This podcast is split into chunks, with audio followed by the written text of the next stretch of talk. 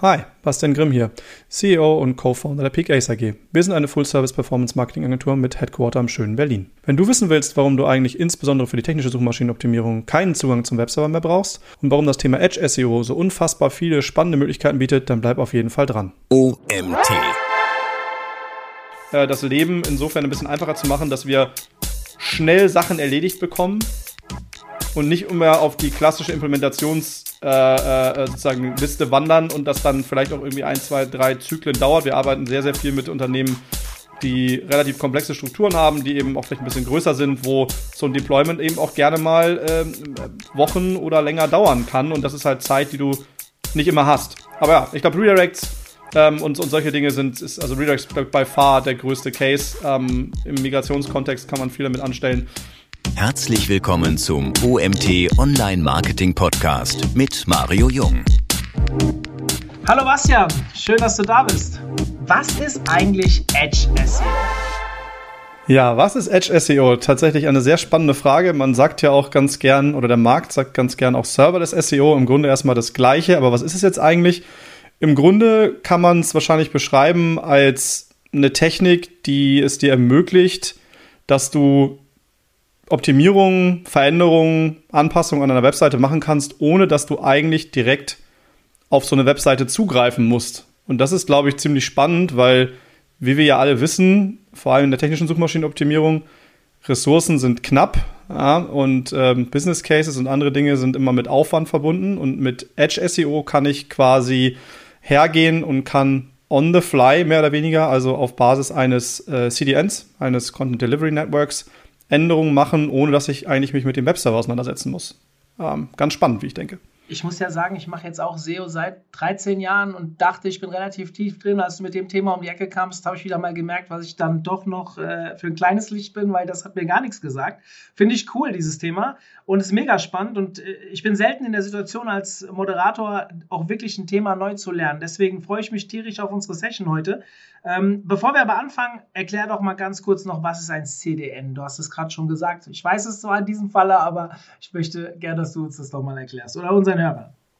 Absolut, und es macht auch total viel Sinn, dass wir kurz über äh, CDN sozusagen als, als, als Precondition sprechen, weil wenn man entweder kein CDN nutzt oder sozusagen die Funktionsweise nicht verstanden hat, dann ist es auch also ist, ist Edge SEO quasi nicht, nicht einsetzbar, nicht anwendbar. Also CDN, ähm, ich habe gerade schon gesagt, steht kurz für, für Content Delivery Network. Die Idee ist, dass man, und das kommt eigentlich aus der, aus der Web-Performance, also auch schon, schon viele, viele Jahre äh, in Anführungszeichen alt.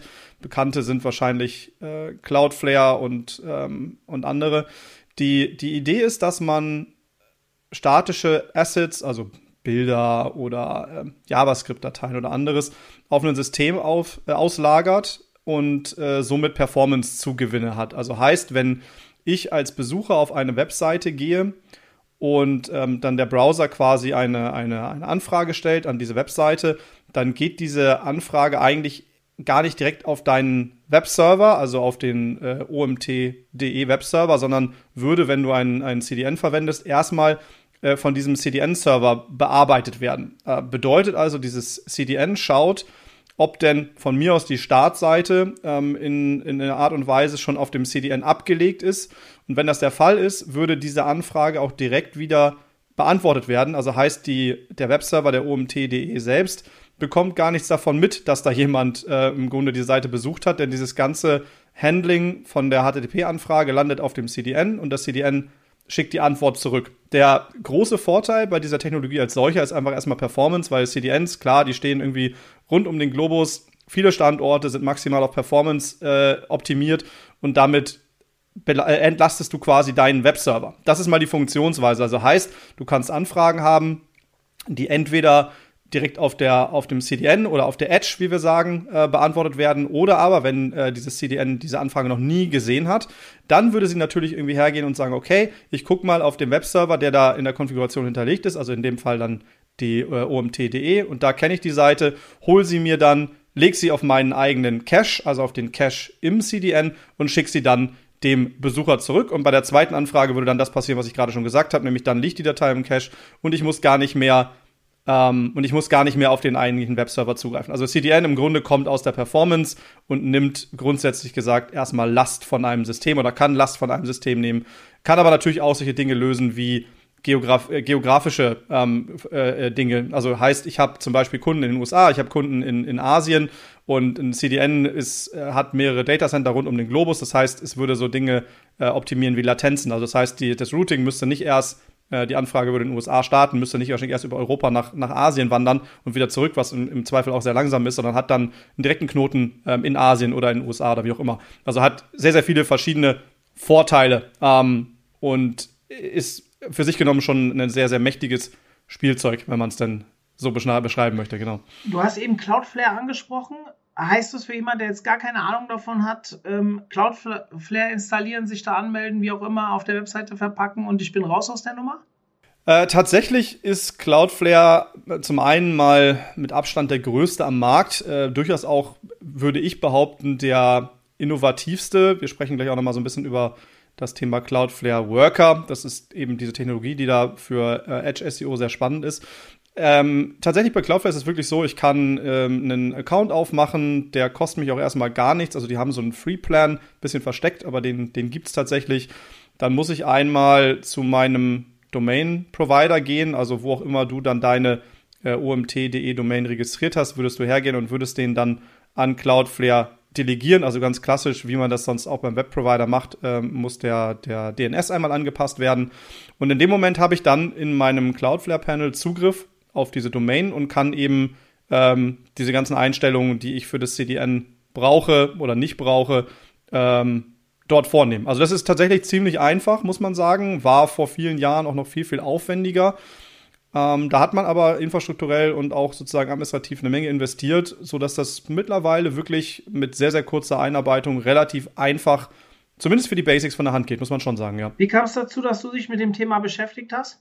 Ähm, ja, wie das ja, wie das ja immer so ist, wir im SEO versuchen ja ähm, häufig kreative Lösungswege zu finden. Ich glaube, das beschreibt es am, besten. Also ich meine, ich komme ja aus der, aus der Softwareentwicklung, das habe ich vor, weiß ich nicht, über 20 Jahren mal mal gelernt und ähm, wir haben als Agentur nicht selten die Herausforderung, also klar, ich habe vorhin in der Intro ganz kurz schon gesagt, natürlich ist es irgendwie so ein Ressourcenthema, aber es gibt ja auch oft andere Gründe. Einer von denen, dem wir mehrfach begegnet sind, ist, dass wir mit großen Organisationen arbeiten oder gearbeitet haben, wo Altsysteme ähm, noch im Einsatz sind, wo dann aber tatsächlich auch es gar keine wirklichen Entwicklerressourcen mehr gibt ähm, oder Leute dann sagen, hey, pff, das System, das läuft vielleicht noch ein, zwei Jahre, das fässt hier auf jeden Fall niemand mehr an, ähm, weil da geht mehr kaputt, als dass es heile bleibt. Und ähm, dann hast du aber oft die Herausforderung, dass das, was da auf diesem System vielleicht drauf ist, was dann ein Teil von der Webseite ist oder wie auch immer,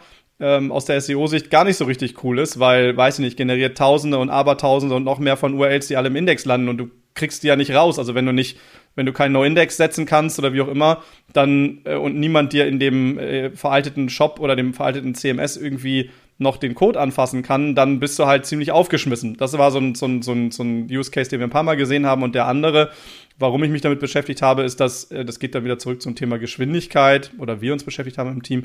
Ähm, du willst ja häufig Sachen ausprobieren, um zu schauen, bringt das eigentlich was oder bringt das nichts? Ich meine, klar, wir alle arbeiten irgendwie gegen so ein Set von Algorithmen und ein Stück weit gegen die Blackbox Google und natürlich gibt es irgendwie Best Practices, aber was der wirkliche Impact ist, ist ja häufig auch abhängig von dem Status quo und von den Gegebenheiten, also ähm, Branche, Umfeld, wie groß ist so eine Domain etc.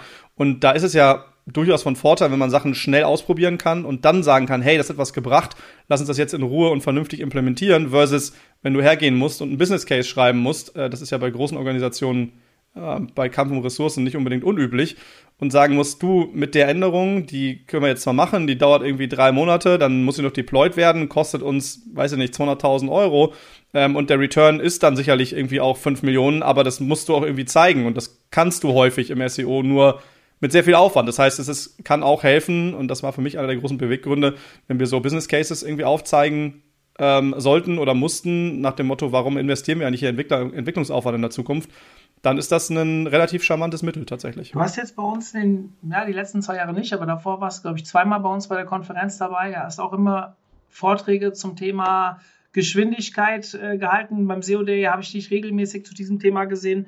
Und wenn ich irgendwie an eure Agentur, an die PKs denke, habe ich immer diesen Namen um mich herum gehört, wenn es um das Thema Performance ging. Also es ist auch irgendwo ein USP eurer Agentur, wenn ich das richtig sehe, oder? Ja, sicherlich. Also ich glaube, wir haben ähm, als Unternehmen schon ein relativ smartes Entwicklerteam irgendwie, was uns unterstützt äh, im, im, in der praktischen sozusagen auch Ausführung von, von ganz verschiedenen Dingen und eben auch vor allem im, im SEO. Und ich glaube, SEO und Webperformance als solche sind ja durchaus mehr zusammengerückt. Ne? Du erinnerst dich an die Zeiten, wo äh, wir irgendwie mit Google äh, AMP so einen Vorstoß hatten, der sicherlich auch viel auf der politischen beziehungsweise Agenda-Setting-Ebene bewegt hat. Ne? Also vorher war Performance ja tatsächlich äh, eher bei, also nur bei wenigen Unternehmen so weit hoch auf der Agenda angesiedelt, dass sich da irgendjemand mit beschäftigt hätte und wenn dann nur aus der Notwendigkeit raus, äh, dass eine Seite wirklich ähm, unfassbar langsam war, wenn wir mal ganz ehrlich sind. Und dann kam Google irgendwann mit dem, mit dem AMP-Vorstoß und ähm, dann ist irgendwie auch das Thema Performance als solche auf die, auf die Agenda und äh, gelandet. Und ich bin nie großer Fan von dem Konzept und dem Framework gewesen, aber als solches hat es schon dabei geholfen, glaube ich, diese politische Diskussion rund um die Wichtigkeit von Performance. Und dann kam ja irgendwie in der Folge auch das ganze Thema äh, Web Vitals und dann Core Web Vitals irgendwie nach. Ähm, das hat schon geholfen und klar, ich meine, am Ende ist das sicherlich äh, im Vergleich zu vielen klassischen SEO-Themen, also sagen wir mal irgendwie interne Verlinkung, da bin ich mir sicher, dass die interne Verlinkung als solches einen viel größeren Hebel hat, wenn ich das dann richtig mache. Aber trotzdem kannst du dieses Thema Performance nicht ganz wegdiskutieren und deswegen haben wir das immer so ein bisschen als, ja, ähm, ich würde sagen, ergänzend und oder ähm, Spezialdienstleistungen äh, wahrgenommen und auch angeboten. Ja, genau. Finde ich spannend. Ähm, ich hätte jetzt gerne die Frage gestellt, wie wichtig, wie wichtig die, du die Performance äh, einstufst, hast jetzt gerade schon gesagt, ähm, im Vergleich zur internen Verlinkung und so weiter. Ich habe immer das Gefühl, wenn man sich enorm mit der Performance beschäftigt, beschäftigt man sich automatisch auch mit der Struktur der Seite und es gibt sowieso Side-Effekte, die sich dann ähm, auch positiv auf bessere Rankings, wenn wir jetzt mal beim SEO-Bereich bleiben, ähm, ausschlagen.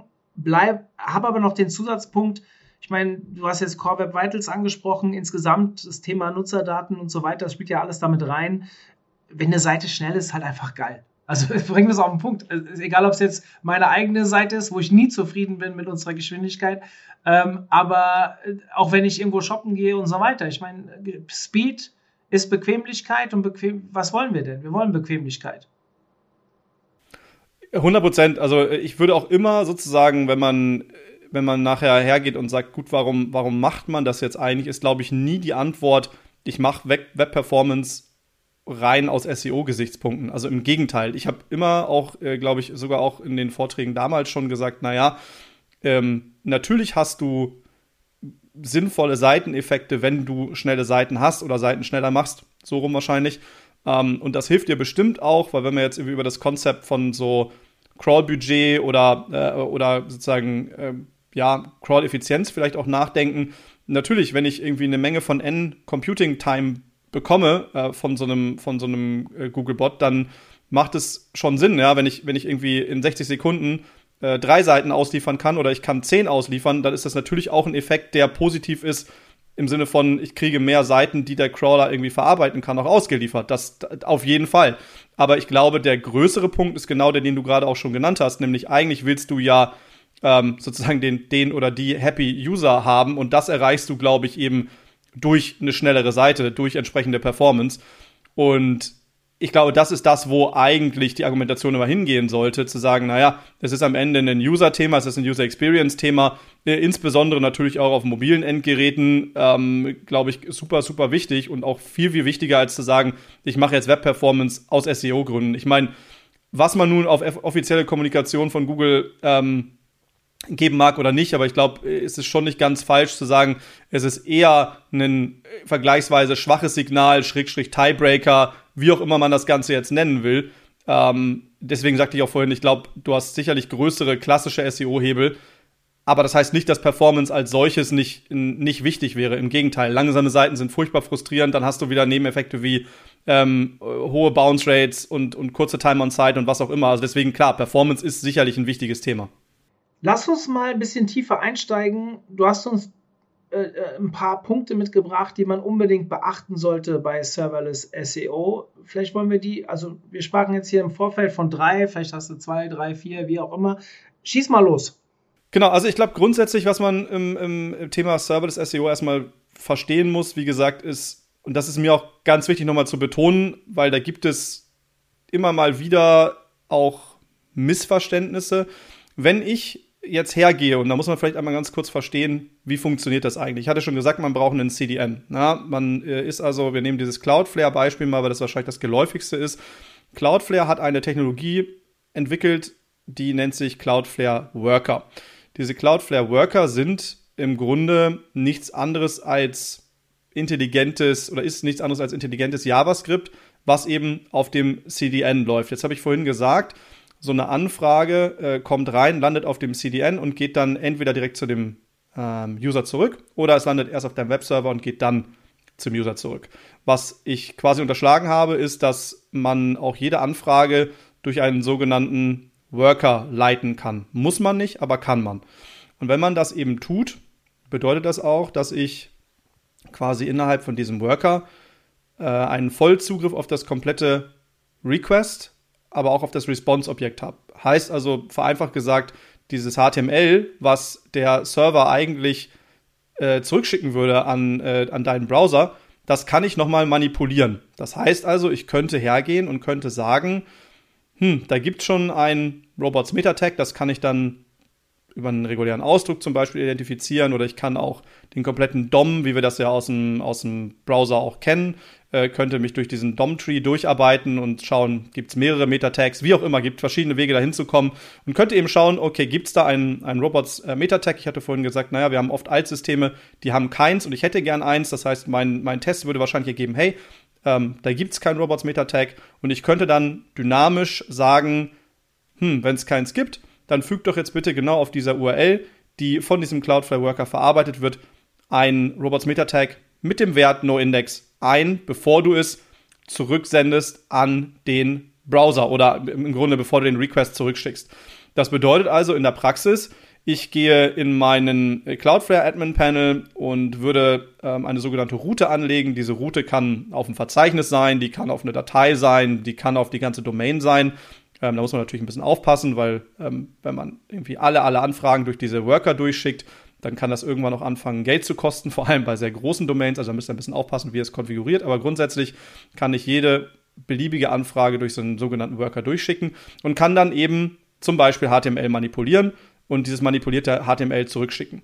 Und da das Ganze serverseitig passiert, ähm, das Konzept ist vielleicht ein Stück weit sogar geläufig. Ähm, wir haben ja vor Jahren schon mal darüber gesprochen, dass man auch mit dem Google Tag Manager, der ja im Grunde ein JavaScript auf der Seite ist, den DOM-Tree manipulieren kann. Ähm, hat den Nachteil, dass die Seite aber gerendert werden muss, damit ein Crawler das dann auch versteht. Äh, das können ja eben bekanntlicherweise nicht alle Suchmaschinen, beziehungsweise das kann eigentlich nur Google vernünftig. Ähm, bei den Cloudflare Workern ist das kein Problem, weil die sind eben, das ist zwar JavaScript im Hintergrund, also dieser Worker als solcher, aber ähm, der muss nicht gerendert werden, weil er serverseitig ausgeführt wird. Das heißt, ich kann all das, was ich da mache, mache ich nicht nur für meine User, sondern ich mache es eben auch gleichzeitig dann oder kann es gleichzeitig auch für die Suchmaschinen machen. Und das ist das Spannende daran. Das heißt, ich habe quasi, ähm, und wenn man das sich mal so ein bisschen auf der Zunge zergehen lässt, ich habe einen Vollzugriff auf die Anfrage und auf die Antwort. Und das kann natürlich auch alles andere Mögliche sein. Ne? Also ich habe, ähm, könnte auch sagen, ich will zum Beispiel nicht das HTML verändern, sondern ich möchte irgendwas mit der Robots Text anstellen, weil die Robots Text ist ja am Ende des Tages auch nichts anderes als eine Datei, die, die, äh, also eine, eine HTTP-Anfrage, die dann eben nicht mit einem HTML, sondern mit, einer, mit einem äh, äh TXT als Antwort ähm, beantwortet wird. Ne? Also auch da kann ich drauf zugreifen. Oder ich könnte, und das ist ein, glaube ich, einer der wahrscheinlich meist verbreitetsten Use Cases momentan, ich könnte auch hergehen und könnte mich mit dem Thema Weiterleitung ähm, auf der Edge beschäftigen, weil am Ende ist es ja so, ich, ich, kenne die, ich kenne die Anfrage, also sagen wir mal, die Anfrage geht auf omt.de slash alte URL.html und du sagst, Mensch, alte URL HTML, die gibt's gar nicht mehr, ich will das auf neue URL.html haben. Also ganz klassischer Redirect-Case, ne? kann 301 sein, kann auch jeder andere beliebige Statuscode sein. Und das kannst du auf der Edge auch lösen, weil ähm, du kannst genauso wie mit, dem, mit der Response, also mit dem HTML-Response, kannst du auch auf Header-Ebene arbeiten. Das heißt, du könntest ein, ein, Match machen und könntest sagen, wenn diese Anfrage eben spezifisch auf diese ähm, alte URL kommt, dann mach doch bitte gar nicht erst weiter, sondern sende automatisch einen HTTP-Status, in dem Fall wahrscheinlich ein 301, ähm, mit der Antwort, ähm, die dann sozusagen die neue Ziel-URL ähm, beinhaltet. Also der ist da eigentlich, und das ist das Krasse in Anführungszeichen, der Kreativität sind da keine Grenzen gesetzt, weil wenn man einmal verstanden hat, wie das Web funktioniert, also zumindest das, das Web, was wir heute kennen, dann äh, sind das HTTP-Anfragen und HTTP-Antworten. Ähm, und die kann ich eben über diese Cloudflare Worker komplett nach meinem Gusto anpassen, manipulieren, ähm, ergänzen, woanders hinschicken. Also ich kann quasi all das, was man eigentlich früher häufig auf dem Webserver machen musste oder vielleicht sogar eben im CMS. Ja, manche Content-Management-Systeme erlauben ja Weiterleitung, kennt das von WordPress. Ne? Ich benenne einen Post um und äh, den Slug, ähm, der da mit bei ist, ähm, und dann würde das System im Hintergrund in der Datenbank eine Weiterleitung anlegen. Das ist ja dann klassisch Weiterleitung auf der CMS-Ebene, in Anführungszeichen. Ähm, sowas kann ich auf der Edge lösen. Und das ist ziemlich, ziemlich cool. Wo ich eigentlich nochmal hin zurück wollte, das vielleicht noch als ergänzende sozusagen Side Note. Ich habe ja vorhin gesagt, das ist ganz cool, um Business Cases zu machen. Ähm, und das ist eigentlich auch konzeptionell ganz wichtig. Natürlich ist es so, wenn ich jetzt solche Sachen auf der Edge mache, dann umgehe ich damit natürlich auch etablierte Prozesse. Also möglicherweise ähm, sogar so weit, dass ich mich über so Dinge, dass ich mir so über so Dinge wie Compliance Gedanken machen muss oder dass ich vielleicht ja auch ähm, Bugs in ein System einführe, was vorher hervorragend funktioniert hat. Weil, wie gesagt, wenn ich die komplette, das komplette Frontend manipulieren kann, dann könnte ich ja vielleicht auch möglicherweise, vielleicht versehentlich Daten unterschlagen, die eigentlich gar nicht, äh, die eigentlich im CMS ankommen müssen, ähm, damit es vernünftig funktioniert. Also man muss sich da sehr bewusst sein, dass das extrem mächtig ist und dass es auch extrem viel kaputt machen kann, wenn man es denn falsch macht oder wenn man nicht sozusagen die relevanten Stakeholder in so einem Unternehmen auch involviert und sagt, du, was hat es eigentlich für Implikationen möglicherweise? Weil, wie gesagt, ich habe voll Zugriff auf alles und ich kann damit schlussendlich dann auch alles ähm, anfassen und im schlimmsten Fall auch eine Menge kaputt machen. Mega spannend, mega spannend. Was glaubst du denn, wie das Ganze noch weitergeht? Also, was sind so die nächsten Entwicklungen in dem Thema?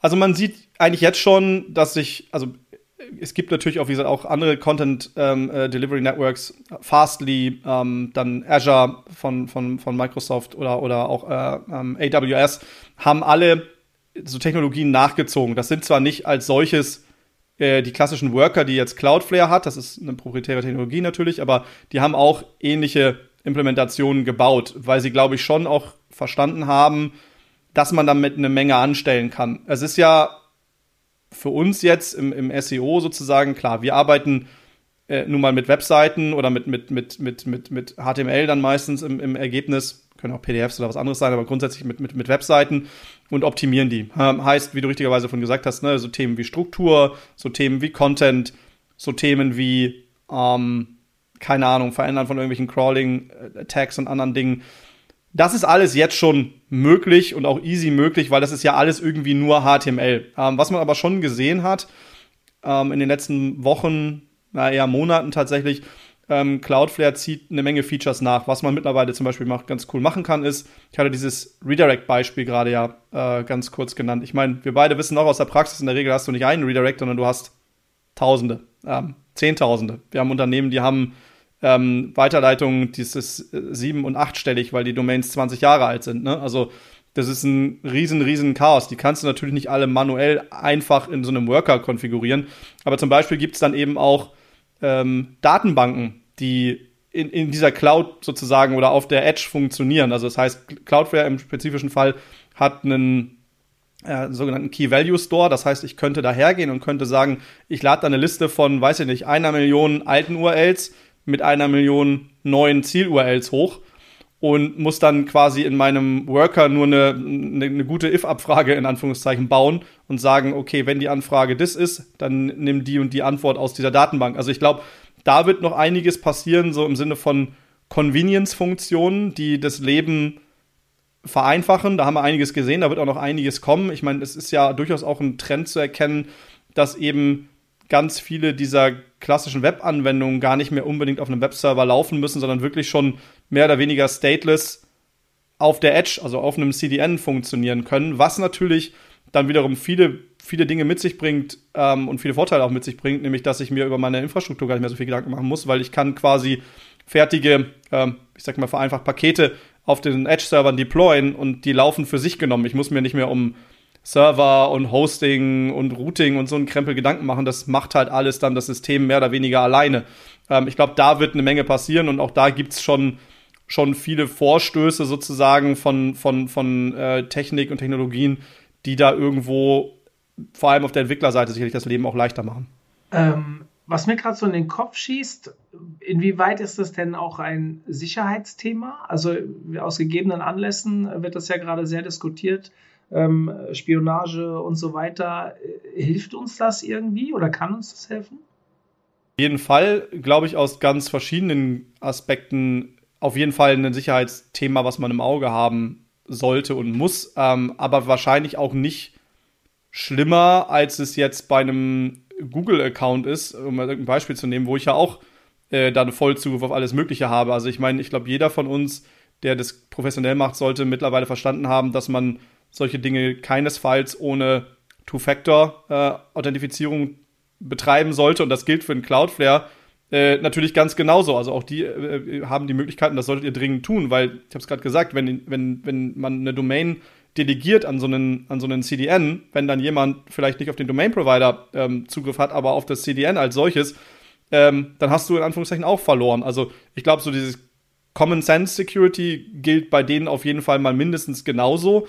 Ich glaube, wo es auch ein Thema ist, ich hatte gerade ganz kurz in einem Nebensatz mal das Thema Compliance fallen lassen. Ähm, es ist ja häufig so, dass vor allem in großen Unternehmen auch ähm, Prinzip von vier Augen gilt oder, oder, oder was auch immer man da im, im Hintergrund an Compliance-Themen hat. Ähm, das ist natürlich was, wenn jetzt ein, der, der, der SEO oder die SEO, in Anführungszeichen, Zugriff auf so einen, auf so einen Cloudflare hat und damit quasi die komplette Webseite, ähm, weiß ich nicht, abschalten könnte, woanders hin umleiten könnte, wie auch immer, und es da keinen Kontrollmechanismus gibt, dann ist das sicherlich auch was, was man aus der Compliance-Sicht sicherheitstechnisch sich irgendwie anschauen muss.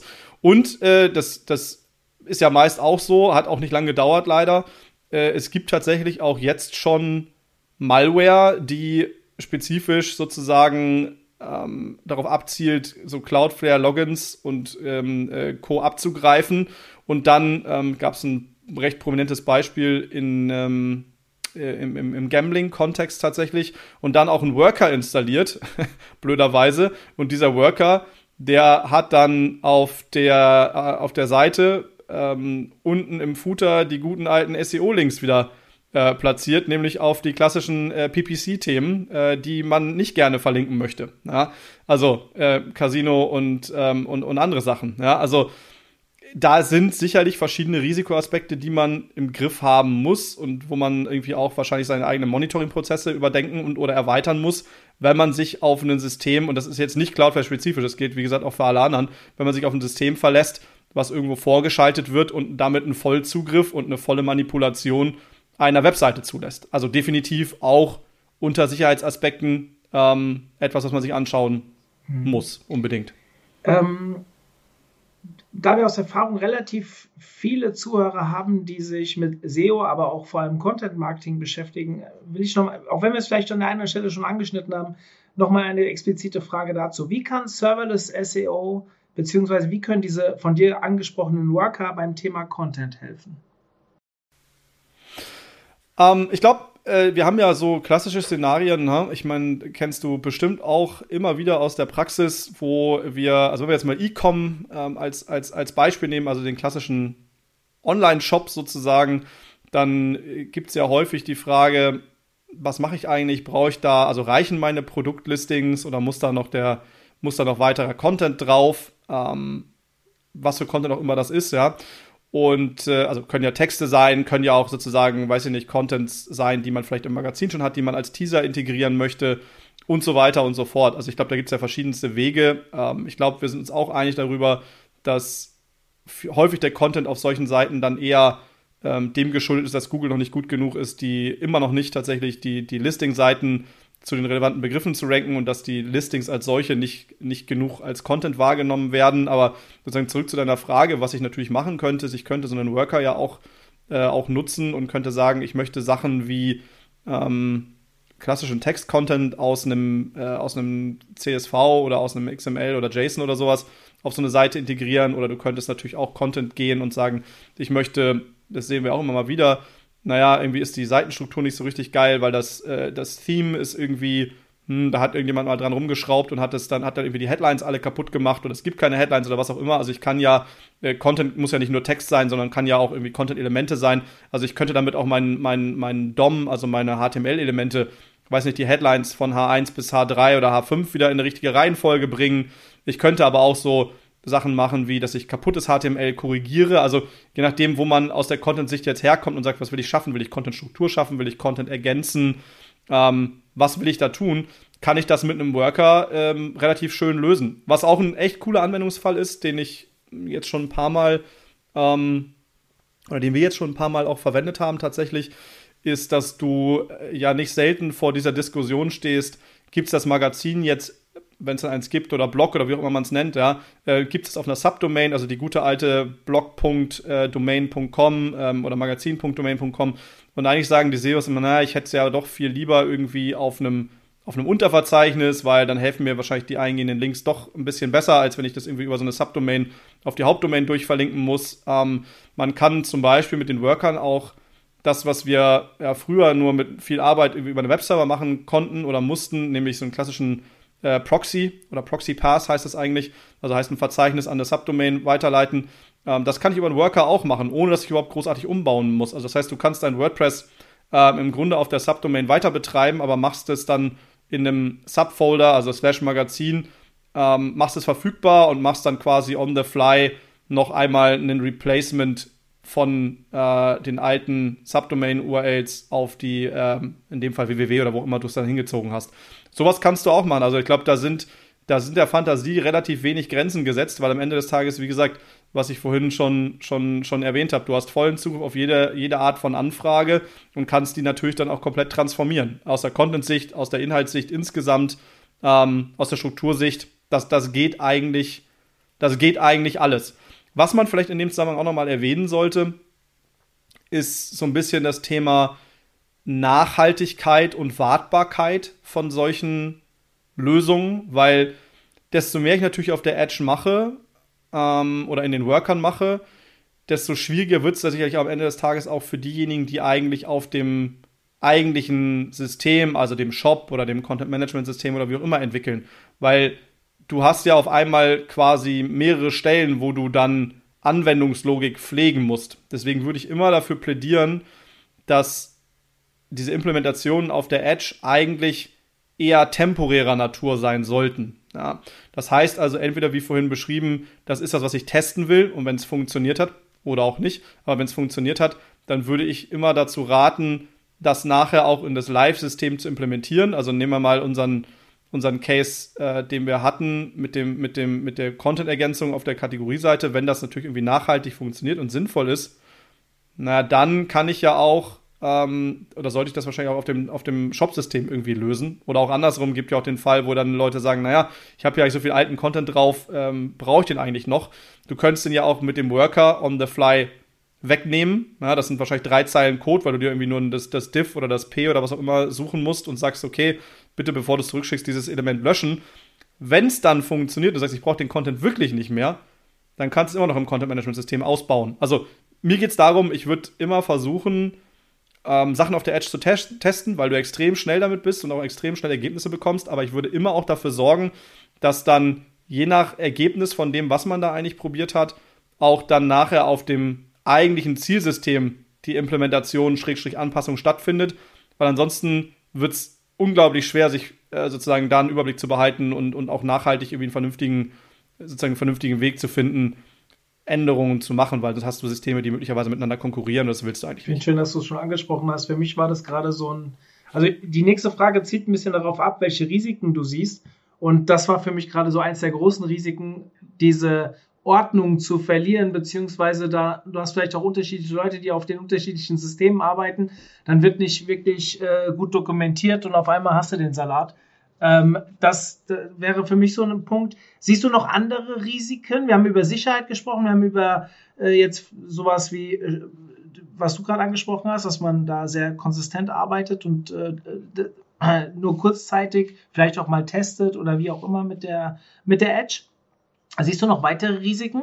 Ähm, also ja, also ich glaube, es gibt, es, also ich glaube, das sind sicherlich die wesentlichen, aber es gibt natürlich auch irgendwann noch ein, ein mögliches Kostenrisiko, was man, äh, dessen man sich bewusst sein muss. Also ich hatte das auch vorhin ganz kurz schon mal im Nebensatz erwähnt, dass man ja äh, beliebig konfigurieren kann, welche Art von Anfragen nachher von diesen Workern auch beantwortet werden sollen oder welche URLs sie auch komplett ähm, vielleicht ignorieren sollen. Und äh, das Geschäftsmodell ist bei allen äh, CDN-Providern irgendwie mehr oder weniger gleich. Die verdienen irgendwann ab einer gewissen Menge von N-Anfragen, wollen die irgendwie Geld haben, wenn du das durch diese, durch diese Worker oder, oder beim, beim Fastly heißt es irgendwie äh, Compute at Edge oder wie auch immer, also wenn du es durch diese Systeme durchreichst. Das heißt, ich kenne die Zahlen nicht aus dem Kopf, ehrlicherweise, aber sagen wir mal, du hast die ersten 100.000 Anfragen ähm, oder auch die ersten 5 Millionen Anfragen hast du inklusive und danach kostet dich dann jede weitere Million irgendwie eine Summe X. Wenn jetzt natürlich jemand unwissend äh, Routings konfiguriert oder vielleicht auch wie ich an einigen Stellen, ich meine, ich habe wie gesagt vor vielen Jahren mal Entwicklung gelernt, aber das ist alles auch irgendwie mittlerweile eher gefährliches Halbwissen. Also ich würde immer dafür sorgen, dass da wirklich nochmal jemand draufschaut und auch die Implementation prüft, der dann wirklich auch nochmal Fachexperte ist, ja, und also so A, den Code reviewt, auch wenn das nur JavaScript ist, was vergleichsweise einfach ist, ähm, und dann eben auch sich über so Routings nochmal Gedanken macht, weil, naja, wenn ich jetzt irgendwie so eine Wildcard-Route setze und äh, das, das Ding läuft auf Slash ähm, Sternchen, also auf allen, naja, bedeutet auch, dass irgendwie alle Bilder da durchlaufen, dass alle CSS-Dateien da durchfliegen ähm, und was auch immer. Das muss aber ja gar nicht sein, aber jeder Request kostet halt am Ende irgendwie auch Geld. Also ein Kostenrisiko, bei kleinen jetzt kein Problem, aber ähm, sobald du das irgendwie im professionellen, größeren Kontext betreibst, sollte man sich sehr genau anschauen, wie das irgendwie konfiguriert ist und welche Anfragen auch wirklich überhaupt durch dann in dem Fall die Worker beantwortet werden müssen, weil das ist sicherlich meist nicht, dass es alle sein müssen. Ja, man hat ja häufig spezifische Anwendungsfälle ähm, Verzeichnis oder was auch immer und selbst dann kann man eben Dateitypen und Co. vielleicht noch wieder rausnehmen. Ähm, das sollte man sich auf jeden Fall anschauen. Genau, Sicherheit haben wir gehabt. Ich glaube, das ist, gilt in allen Facetten. Und äh, ja, ich glaube dann auch so ein bisschen, das ist so ein bisschen zwischen diesem Implementierungs-, Implementierungs und Wartungsthema. So, du hast auch das Risiko natürlich, dass du möglicherweise so äh, äh Bugs einfach unbeabsichtigt ähm, äh, einführst, weil sagen wir mal, du machst auf der Edge irgendwas, versehentlich überschreibst du alle Cookies ja, ähm, oder veränderst einen Cookie-Wert. Die kommen ja im Zielsystem gar nicht mehr an. Und im Zielsystem denkst du dann so, Mann, warum klappt eigentlich der Login nicht mehr? Ja, der User kann sich nicht einloggen. Ja klar, wenn der Cookie aber vorher schon irgendwie mal weggeschnitten wird, dann kann es auch nicht funktionieren. Das heißt, du kannst auch vielleicht unbeabsichtigt als jemand, der dann nur auf der Edge arbeitet, äh, Funktionalität von so einem Frontend-System irgendwie gefährden. Also deswegen, ich glaube, so Synchronisation, Stakeholder-Management, du hast Dokumentation erwähnt, richtigerweise, die sind hier schon wichtig, weil du eben sehr viel Macht hast, muss man schon sagen, ja. Ich versuche dir jetzt nochmal was zu entlocken. Für was setzt du bzw. die Pick Ace Edge SEO ein? Was sind so die typischen Cases, wo du sagst, da haben wir den größten Impact? Also ich glaube, ähm, relativ vielschichtig, aber ich würde sagen, also der, der ganz klassische und größte Anwendungsfall ist, äh, ist tatsächlich Weiterleitungsmanagement, ähm, muss man sagen, äh, aufgrund von diesen, der Tatsache, dass ja auch ein Webserver immer eher aufwendig äh, zu pflegen ist. Äh, HT-Access-Dateien, wenn man jetzt mal den Apache, der ja eh schon langsam ist, als Beispiel nimmt, ähm, auch nicht die beste Lösung ist, irgendwie Redirects zu managen. Also ich bin ein großer Fan davon, wenn immer ich kann, äh, Redirects auf der Edge zu managen, eben einfach aufgrund von, von Geschwindigkeit, ähm, Serverentlastung und, und anderen Dingen. Das macht sehr viel Sinn aus meiner Sicht. Wir nutzen das auch sehr viel, um temporär Sachen einfach zu fixen. Ähm, und ich glaube, eins der klassischen Themen, die wir sehen, neben Redirects, die ja häufig, ne, der Grund für Redirects ist ja häufig irgendwie 404 und anderes. Ähm, was wir auch häufig machen, ist vor allem im Kontext von Migrationen und auch so Post-Migration und anderen Dingen, ähm, Sachen aufzuräumen. Also aufzuräumen heißt zum Beispiel, da hat man dann doch vergessen, im Content äh, die Verlinkungen umzustellen. Also, weil es, und, und, die Links gehen dann zwar, weil sie über eine 301 dann auf der richtigen Zielseite ankommen, aber ich glaube, wir wissen auch beide, äh, der, der beste Link ist ein direkter Link, ohne irgendwelche Umwege, ohne irgendwelche internen Weiterleitungen, ne? aufgrund von Geschwindigkeit, aufgrund von äh, Signalen, die vielleicht anders weitergegeben werden oder verzögert weitergegeben werden. Also wir nutzen es auch viel zum Normalisieren von, von Verlinkung, weil du kannst, wie gesagt, du nimmst, du nimmst diesen Document ähm, Rewriter, du guckst nach allen AH-Refs und guckst dir das Ziel an und kannst ja dann sagen, pauschal sagen, äh, alte Domain ersetzen durch neue Domain. Ähm, oder alle URLs haben keinen Slash, bitte füge einen Slash hinten dran. Also sowas kannst du mit wenig Aufwand machen. Das machen wir tatsächlich relativ viel, weil der Scale eben sehr groß ist, wenn man das nicht direkt im System implementieren muss. Und ich glaube, ein Case, den wir in der jüngeren Vergangenheit häufig ähm, genutzt haben, weil es schnell gehen sollte, äh, das kommt dann wieder so ein bisschen halb aus der Web-Performance. Äh, Google hat ja vor einer Weile natives äh, Lazy Loading eingeführt. Du erinnerst dich dran, früher mussten wir Lazy Loading mal mit diesen nervigen zusätzlichen JavaScript-Libraries äh, implementieren. Ich glaube, Lazy Sizes war so der bekannteste. Und jetzt kannst du ja auf zum Beispiel Image Tags und mittlerweile auch auf Video, und das ist auch ein großer Case, ähm, sozusagen die Video Tags ähm, nativ nachladen. Das heißt, du fügst quasi das Attribut ähm, Loading ähm, gleich lazy ein. Und äh, das kannst du ja auf der Edge wunderbar machen, indem du vier Zeilen Code am Ende des Tages dir einfach alle, alle Bilder nimmst und sagst, gut, bitte füg jetzt, wenn das Attribut nicht eh schon da ist, das Attribut ein und FUP hast du quasi für Chrome und Co. Äh, natives äh, Lazy Loading implementiert. Ähm, ja, klar, muss man immer noch ein bisschen auf die Details achten.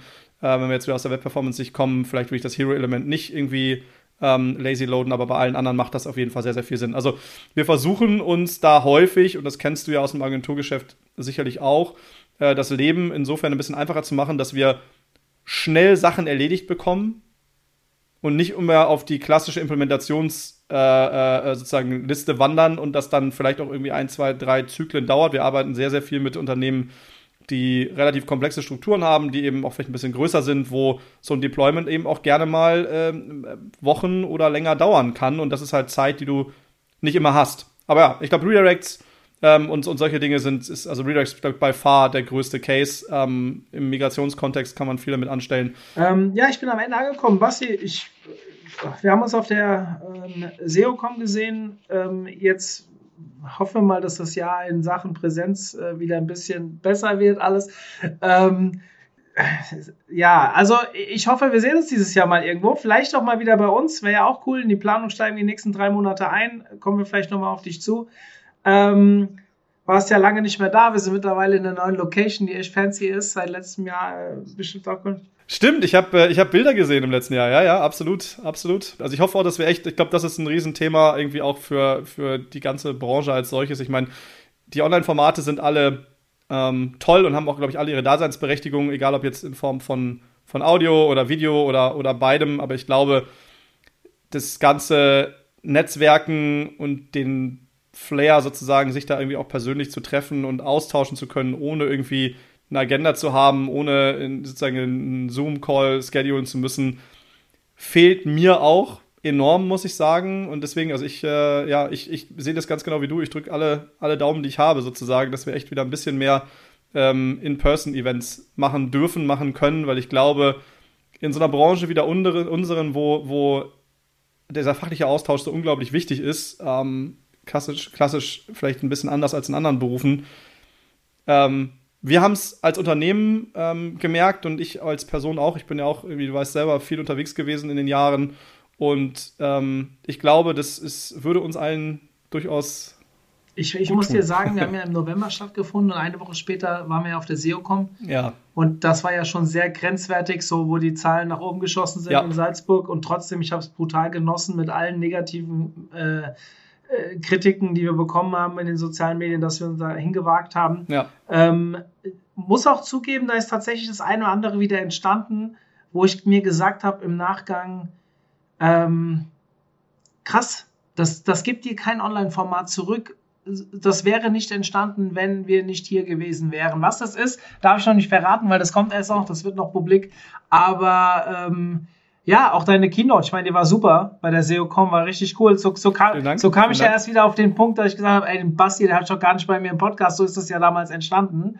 Ähm, Stimmt, richtig. Auch das, ja, du hast Schande auf mein Haupt, dass das so lange gedauert hat, aber dafür haben wir ein geiles Thema heute gehabt. Bastian, vielen Dank und wir sehen uns bestimmt, hoffentlich dieses Jahr, bestimmt, ich bin vorsichtig geworden seit zwei Jahren, aber ähm, wahrscheinlich sehen wir uns dieses Jahr dann ja, das, das ein oder andere Mal wieder und äh, wegen OMT sprechen wir noch und äh, euch viel Erfolg auf jeden Fall weiterhin. Mario, vielen, vielen Dank. Gerne, bis dann. Tschüss. Ciao. Zum Abschluss der heutigen Folge mit Bastian möchte ich euch kurz auf unser E-Book Download Center hinweisen. Wir haben mittlerweile knapp 40 E-Books dort hinterlegt, auch ein paar eigene unter omt.de slash downloads slash E-Books. Den Link findet ihr auch in den Show Notes. Könnt ihr euch die E-Books anschauen und kostenfrei downloaden. Wenn ihr eigene E-Books habt, die ihr da auch vielleicht mal hinterlegen wollt, sprecht uns gerne an. Marcel ist auf dieser Seite hinterlegt und ihr könnt ihn direkt anschreiben und fragt ihn einfach, wie das funktioniert. In diesem Sinne, euch eine schöne Restwoche und bis dahin, euer Marc.